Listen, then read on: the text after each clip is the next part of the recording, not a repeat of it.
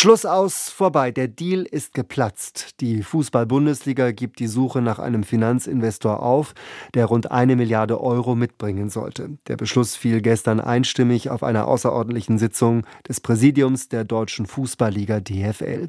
Präsidiumssprecher Hans-Joachim Watzke begründete die Entscheidung mit den Worten, dass eine erfolgreiche Fortführung des Prozesses in Anbetracht der aktuellen Entwicklungen nicht mehr möglich scheint. Damit meint er den Protest der Fußballfans Bundesliga-Wochenende für Bundesliga-Wochenende in den Stadien. Die Deutsche Fußballliga sucht also keinen Investor mehr. Darüber habe ich mit Philipp Köster gesprochen. Er ist Chefredakteur des Fußballmagazins Elf Freunde.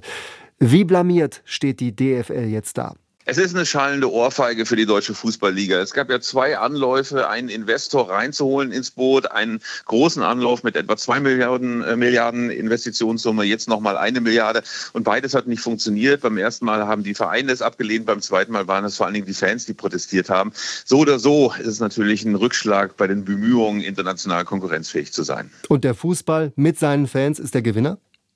Zumindest haben die Fankurven gezeigt, dass mit ihnen als Akteur zu rechnen ist. Also es gab ja einen sehr paternalistischen Ton der DFL-Funktionäre. Da wurde immer nur davon geredet, dass man die Sorgen der Fans ernst nehme, aber einen Dialog wollte man nicht wirklich führen. Insofern war es schon eine Machtdemonstration, aber eher im positiven Sinne, dass die Fankurven gesagt hat, so kann das mit uns nicht funktionieren. Die Proteste waren ja friedlich, sie waren gewaltfrei und sie waren so störend, dass es den Funktionären offenbar so sehr auf die Nerven gegangen ist und sie so angegriffen hat, dass sie jetzt gesagt haben, wir kippen diesen Deal.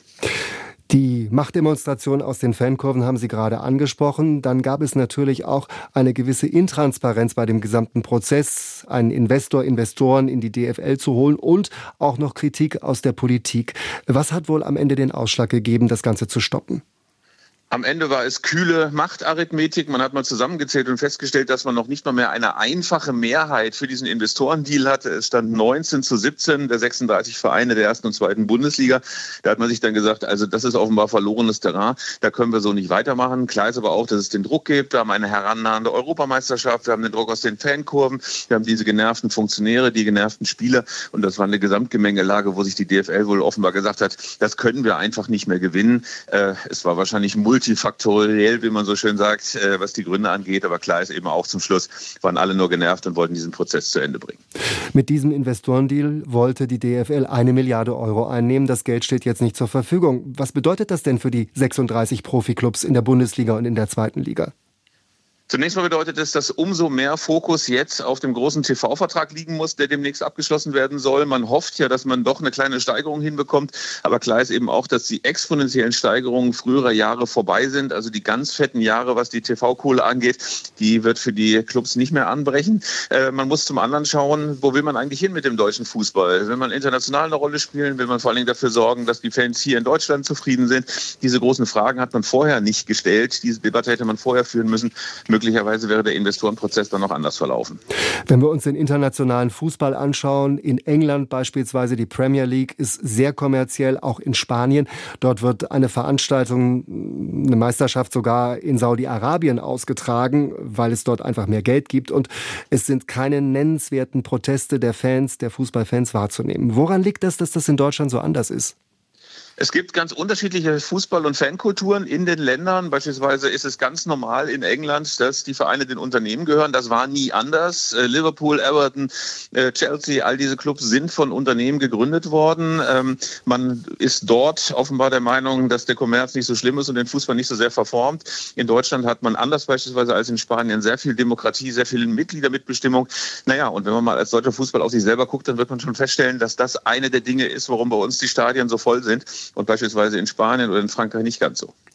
DFL-Präsidiumssprecher Hans-Joachim Watzke hat gestern auch gesagt, dass die Suche nach einem Investor nicht wieder aufgenommen wird. Also das ist jetzt vorbei.